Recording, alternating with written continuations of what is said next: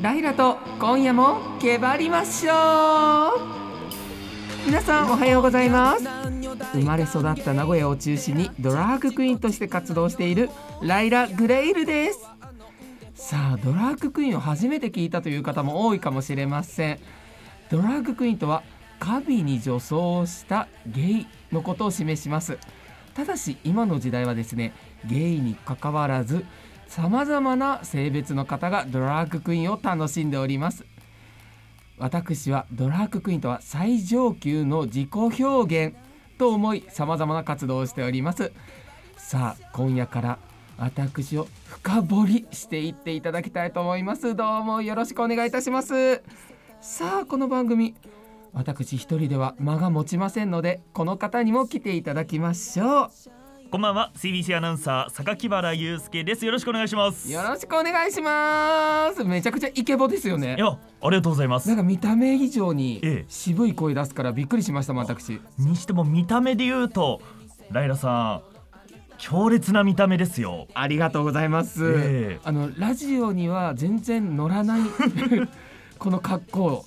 みんなに見てほしい。ライラさん今そうですね。ラジオなのでお顔は見えないと思うんですが、はい。まず目元のメイクもバッチリ。そしてなんといってもこれ頭にかぶっているのがはい。これがスポンジ。あそうですね。スポンジをぐるぐるぐるぐる巻いてその巻き髪みたいに。ねそうおしゃれですよ、え。普通の格好というか、うん。あの何もメイクされていない時の姿もこの前ねあそうですね。の見たんですけど、はい。今日の全然印象がね違いました。えどうでした？初めて見た姿。でかって思いました。でか可愛いとか綺麗じゃなくてでか。でか。っあららら。でも榊原さんも結構身長は？そうなんですよ。私176センチあるんですけど、その私が見上げなきゃいけないぐらいの背の高さに変身したわけですもんね。そうね元はね168センチしかないのでそうということは、はい。え176の僕が見上げるっていうことはそこから1020もうちょっと30センチぐらい。プラス30ぐらいになってますね今。だってあの今日ねこの履いているヒールが、はい。ヒヒールというかこれなんて言うんですか？ヒールレスなヒールっていう。そうなんですわけのわからない。ハイヒールなのにかかとがないんですだから絶えずつま先立ちをしているわけですよそうなんですよ。でおー。20センチプラスなって頭で20センチプラスっていう くらいですかね。だから2メートル近く今あるわけですそうねなんですそうなんです。えなんかヒールの高さがプライドの高さって言われてるのでドラッグクイーンって。えほう。だからもうより高くより高くってなってたらこうなっちゃいました。やっぱこの20センチというとドラッグクイーンの中でも結構大きい方になるわけですねいやもう20センチだと普通なので最近だと27センチ履くようになりました。全体的にじゃあプライド高めあという。そうですね。まあなんとかと煙みたいなもんですよね。高いところが好きですからね。私も高いところ好きですよ。あら一緒ですね。さあね今日はね番組第1回ということでライダさんのご紹介をさせていただきます。名古屋生まれ名古屋育ち。で2007年からこのドラァグクイーンとしての活動を始められたということでもうかれこれ15年ぐらいになるわけですよね、そうなんです。まずこのドラァグクイーンってドラァグとは何かから。私もこれねライダさんとご一緒するまで知らなかったんですけど、はいはい。このドラァグっていうのは語源で言うと引きずるという意味。そうですね。あのお薬のドラッグではなく、うんうん。マウスとかを引きずる用語であると思うんですけれどもこう性と性の境目をこう引きずって歩くとか性を超えていくっていうような意味があります。うん。まあ、そんなドラァグクイーンとして活動されていてそして今はそのプロデュースですとか衣装制作を手掛けるはい。合同会社ライラカンパニーの代表でいらっしゃはいそうなんでする、ね、社長さんということですか？まあなんとなくやっておりますね。で それだけではなくてバーの経営もされている。はい。名古屋栄のバーピース。そうなんです、ええ。老若男女関係なく成人以上であれば誰でも楽しんでいただけるバーでございます。どんなお客さんが多いんでしょそうですね。悩める子羊も来ますしもちろん。女子大生とかう、ね、ええ。大学生来るんですか？そうなんですよ。意外とん初めてバー来ましたでうちを選んでくれたりするんですよ。もちろんライラさんが経営されているバーですのでいらっしゃるキャストの皆さんはドラッグクイーン。そうですねあのドラッグクイーン以外にもバーテンダーもいるので本格的なカクテルも楽しめるっていう。うーん。いつも、まあ、ちょっと普通のバーとは黄色の違うそうですとねころなんですね。で内装が結構こだわっていて、うん。テーマが人生劇場ということで、楽屋だったりステージだったりそういった内装もこだわってますね。うん。鏡がどんどんどんって並んでたり。結構豪華絢爛な。って思うじゃないですか、うん。意外と落ち着く空間なんですよ。そう。なんかそれぞれのこう人生を紡いでってもらうっていうのがテーマで作ったんですけど、うん。なんて言うんでしょうね皆さん人生が濃い人ばっかりで、うん。うんもう聞いてるともう私なんて薄っぺらい人生だなって思いますもん、まあまあその見た目からして全然薄っぺらいことはねないと思いますけども。ね、そのバーの経営もされている、はい。そしてこの合同会社ライラカンパニーの方で言うと、はい。えっ、とドラッグクイーンスクール。はい。スイッチ。スクールをされている。そうなんです。ドラッグクイーンってどうやってなったらいいかって分かんないじゃないですか。わからないですね。確かに。全然わからない。そうなんです。えで私もなったきっかけっていうのがゲイのイベントに行って初めてステージで見たんですよ。ドラッグクイーンっていうのを。えほう。まあなり方も分かんないけどもともとダンスをやってたのでバックダンサーから始めたんですね。ええ。でそこからこうドラッグクイーンやってみないってお誘いがあってうん。やっとやり始めたっていう感じなんですけどうんでも他にこうやりたいなって気軽に思った人がやれないじゃないって気づいて、うん。あじゃあ誰がやる私じゃないみたいなノリでやったっていう感じですね。最初はライラさん自身もはい。どなたかに誘われてそうやって始めたという。そうですそうです。確かにそれだけのメイク衣装っていうとじゃあやってみようと言ってなかなか。どこで買ったらいいとかなりますもんね。ねえ。そんな方たちのためのスクール。そうですそうです。どんな方が？いらっしゃるんです初めはゲイの人が来るかなって思ってやり始めたんですよ。ほう誰が来るんだろうと思いながら待ってたらまさかのゲイじゃない人ばっかり集まるっていう。うんそれはだから、まあ、いわゆるゲイではない男性。男性とあとまあ女性も。あ女性も来るんですか、はい。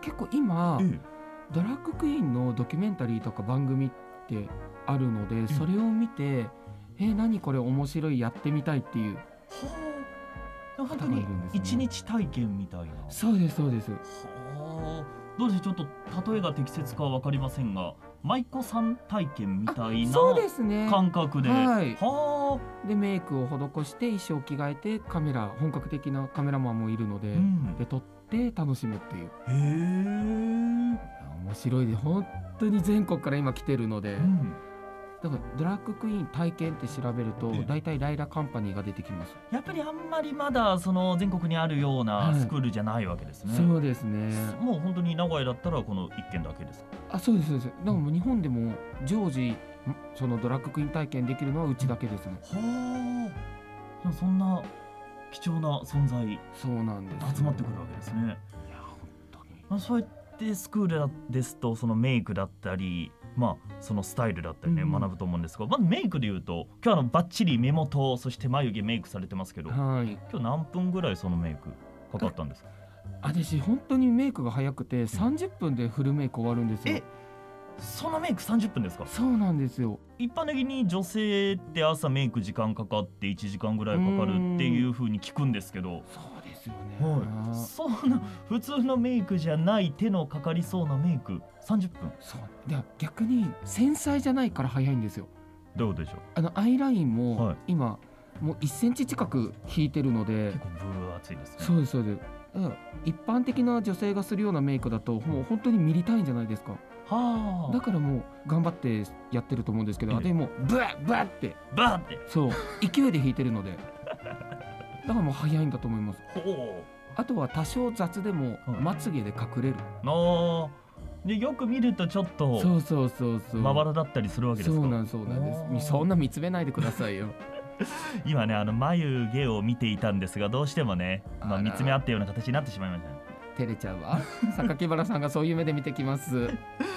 まあこんな感じでなんだか息が合ってるような合っていないような。いやもう今日ね初対面みたいなもんなんでね。ええ。これからよろしくお願いしおます。願いします。あのオープニング結構はい。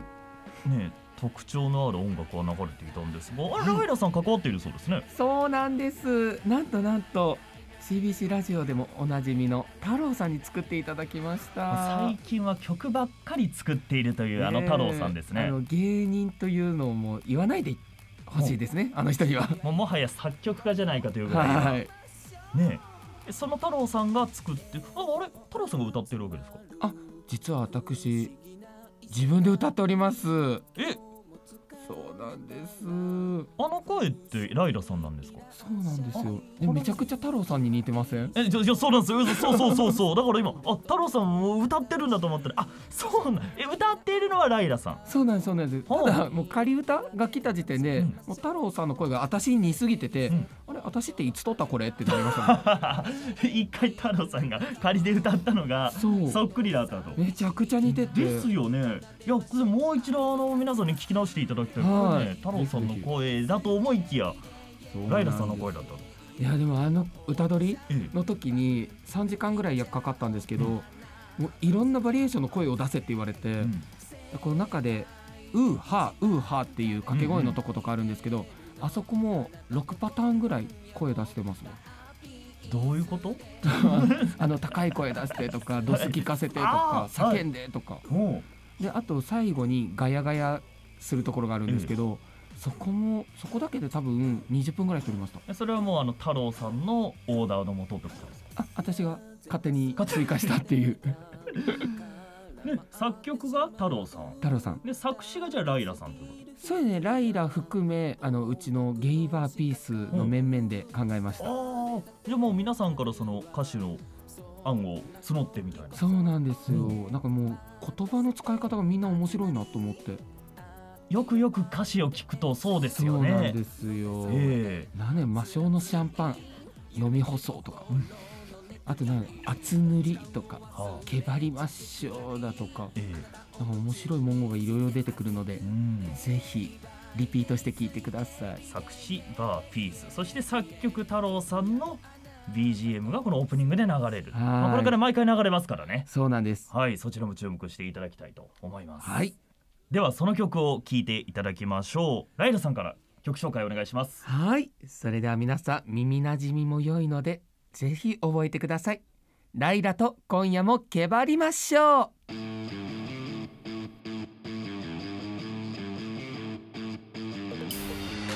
老若男女大歓迎でらちんちこちんな夜を嫌なことはあのんでほげんほげていくわよかな騒ぎライラララライライライライライラ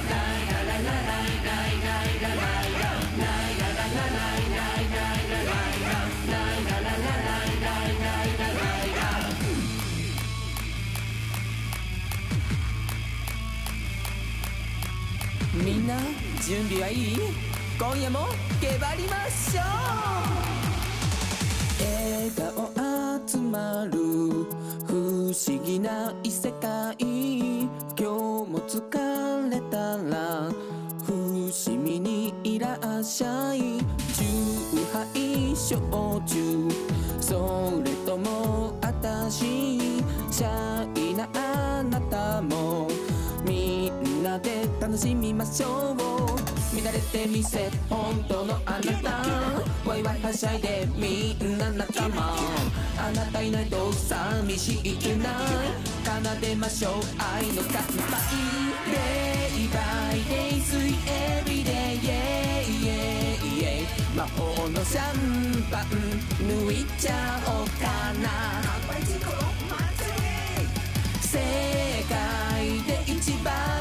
輝いてるの。あなたと今夜もバーピースでみんなハッピース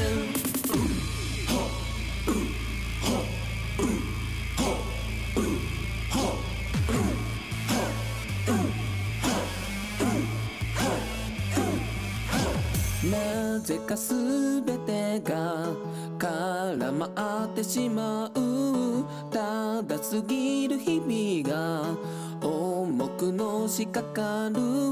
誰だってあるわ。そんな時こそおいで。待たせて。熱なり。愛のファンデーション。飲んで騒いではつらつない緩めて心のネクタイ時間を忘れちゃうくらいあなたを夢中にしてあげる Day Day by day 水エビデイ yeah, yeah, yeah 今夜もあなたと過ごしたいわ飲んでぐいっといっちゃってイエイエイでも飲みすぎ注意しっかりもけて欲求完備。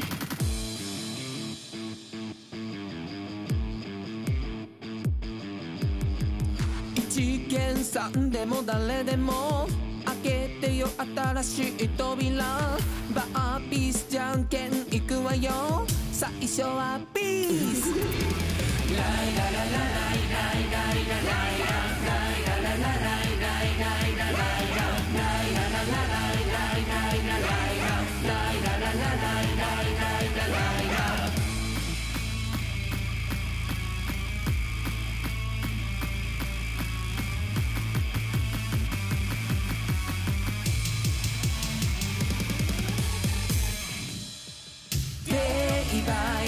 水エビデシャンパン抜いちゃおうかな。世界で一番輝いてるの。あなたと今夜もバーピースでみんなハッピース。大人の遊び場ピース。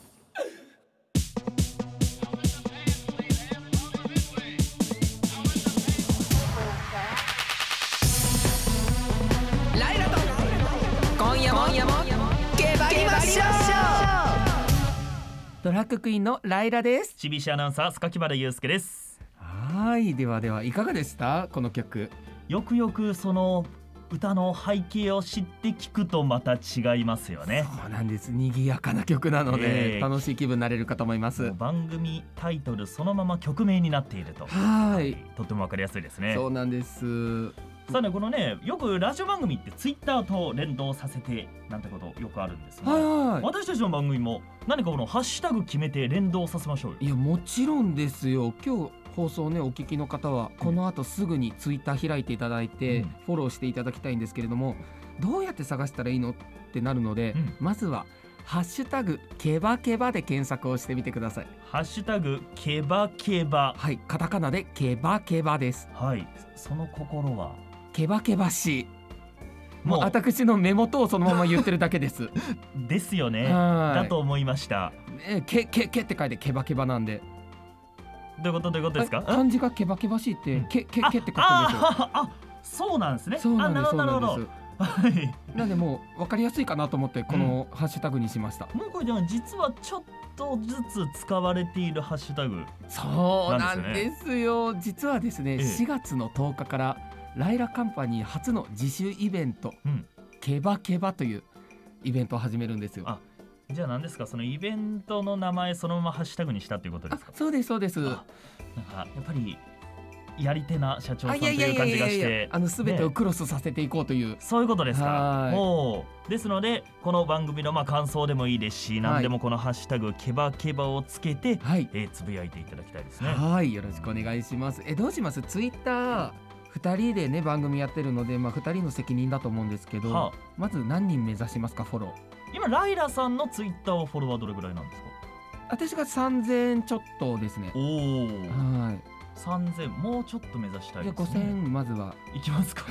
まあね目標は大きく、はい。夢は大きく持っていきましょはいというわけで私ばっかりねあの質問されてるので、ぜひ榊原さんのことを質問させていただきたいんですけれども、はよろしいでしょうあか？ほうなんか私の印象をすごくあこう前情報もらった時になんだこの広いやつはと思ったんですよ。176センチ57キロ。そう。で最初に出てくる画像があのタンクトップの姿 が出てきたんですよね。はい。そうなんですよ。えーっともうね2年ぐらい前になるんですが、はい。あの夕方の CBC テレビの「ちゃんと」という番組で、プロレスラーの棚橋宏さんと一緒に名古屋市内東海地方の お店を巡るというロケで棚橋さんのあの筋肉質なはい。体を際立たせるために、はい。タンクトップという衣装をねディレクターが用意して。で何を血迷ったのか、はい。榊原にも着せようとなって。あの上のもののいたずらということでいいですか？もう完全なるいたずらですねであの体でタンクトップを着て東海3県ロケで回ったという。その対比はめちゃくちゃ面白いですけどね。どうですか？やっぱりああいう体を見ると貧相だなってなりますよね。そうでね。やっぱり私野球選手の体つきが大好きなので、はい。おあそういえば榊原さんってはい。趣味が野球そうなんですよね野球が大好きではもともと野球好き野球観戦が趣味だった私この会社に入って野球中継に関わることが今できていまうしてはい、実況アナウンサーとしてもう今シーズンもすでに実況1回ありまして、はい、今シーズン何度か実況することがあると思います。野球ライダーさんもお好きなわけですね。あ野球選手が好きです。ほう。顔と体専門ですね。ルールは全く分かんないです。今初めてライダーさんとの共通点が生まれたと思ったのに、はい。あそういうことなんですあねそうですそうです。ああ顔と体が好き。体が好き。ほう。あと野球やってた人ってやっぱり下半身がすごいじゃないですか。そうですね太ももなんかふしっかりしてますよねすごいいやらしいえどうですか？このタイプの選手好きな選手っていうのはいるんですか？そうですね。まあこの地方なので中日の選手を挙げたいところなんですけれども、はい。あの正直言うとソフトバンクホークスにイケメンが揃ってるんですよ。なるほど。そうどうでしょう？今宮選手とか。あね。私の一押しは栗原良也選手でございます。本当にルールもわからなければポジションもわからないので 単純に顔がタイプっていう栗原選手のどういうところがいいですか？えあの無邪気な弟感。ほほあ結構じゃあ何ですか？プレーだけじゃなくてそのオフショットとかあそういうところを見てらっしゃるわけですね。あれもうそれしか見ないです。あそこそこしか。はい。そうですね。なんかプレーは見てないわけですね。プレーは見たこと本当にない。あそうですか。栗原選手っていうとのいわゆる超マッチョという感じではないですよね。あそれがいいんですよ。なんかあんまり大きすぎる人だとえな怖い感じしません？おおよりもなんかちょうどハグしたら両手回るぐらいの距離感がいいんですよ。そこまでイメージして。あそうですそうです。そのゲイの方って筋肉マッチョですよっていう筋肉隆々の方が好きなイメージが勝手にあったんですが、それね一昔前ですわそうなんだ。そうですそうです。結構今多岐にわたってますね。あそうなんですね。こうなんか BTS みたいな韓国系が好きな子もいれば、ええ前髪系が好きな人もいれば、はい、ね、やっぱりジム行ってるようなうん、の好きな人もいるし。ああ決してそのマッチョな方だけではない。いやそうなんですよ。そうかじゃあキャシャな方であったりとかなんはいか栗原選手みたいに、まあ、程よく野球選手ですのでねしっかり体しっかりとした体格な上で、まあ、若干その可愛らしさもある。そうなんですおあのいっぱいご飯食べそうな人が好き。おおあ榊原さんって結構食べる方ですか？僕ねよく食べますよ。えそうなんですか？その細身で、はい一食で大体ねお米1合半食べます、すごい、はい、うどんとご飯でも平気ですよ。なるほど。え、はい出身はどちらなんですか？私名古屋です。あそうなんです、はい。私も名古屋市内なんですよ。あ同郷ということですね。やだ嬉しい共通点やっと見つけましたね。となるとお味噌汁は赤味噌ですか？そらそうですやっと共通点が見つかりましただから旅行先行って、はい。たまに合わせとか白飲むと、ええ。あ旅行来たなって感じます。わかります。僕大学時代は4年間関東にいたんですけどコンビニでおでんを買っても味噌がついてこないんですよそうねなんですよ。あの味噌おでんなんてもうありえないじゃないですか。すね。煮込んでるの、まあ、あれがいいのに。ねえ。そうあやっと共通点が見つかっよかったです。た野球で見つかったと思ったら共通点じゃなかったというね。まさかの流れもありましたがはい。これからね掘り葉掘り聞いていきたいと思います。おい。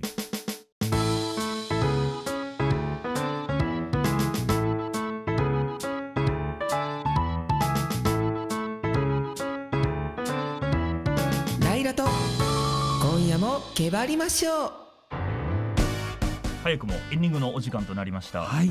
どうでしたか？第1回の放送。いやもう内心バクバクですよ。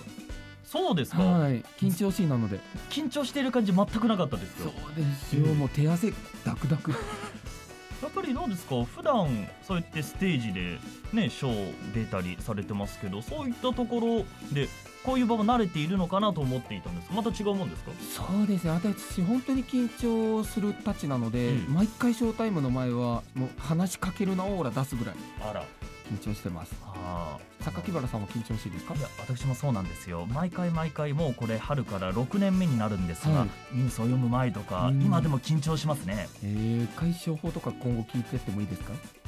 一緒に考えていきましょう、はい。よろしくお願いいたします、ではこの番組お便りも受け付けています、はい。CBC ラジオのライラと今夜も決まりましょうの番組メールフォームから送ってください。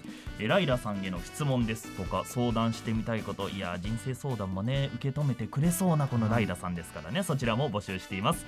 そしてツイッター今日番組の中でもお知らせしましたがハッシュタグケバケバでつぶやいてください。ケバケバはすべてカタカナでですね。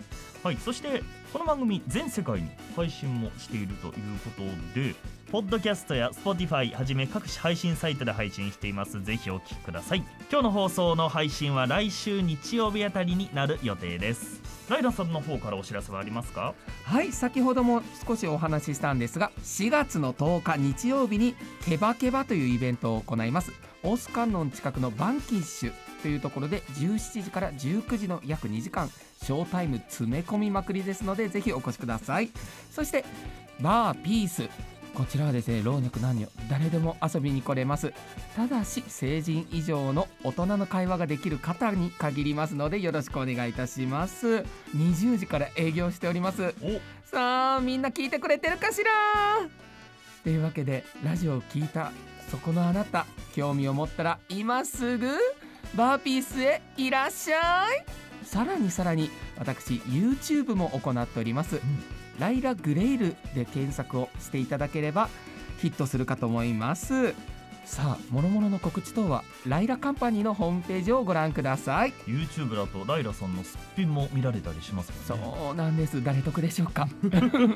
ただねこうメイク技術とかもね見れたりするので面白いかと思います。はいそれでは榊原さん来週からもよろしくお願いいたよろしくおします願いします。それでは最後はこの挨拶でせーのごきげんよう。